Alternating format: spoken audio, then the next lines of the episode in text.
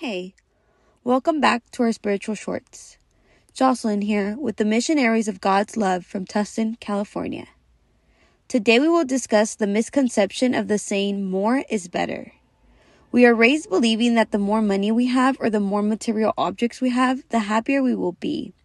That if something brings us much joy, then more is always better. Well, this type of thinking can easily lead us into the wrong direction.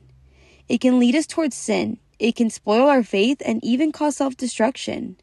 Unfortunately, we see this misconception everywhere.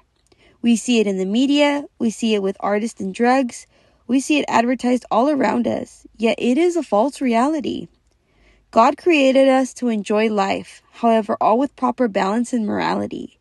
Do not stray from God's plan. Appreciate all life has to offer without overindulgence. Have a blessed and beautiful day.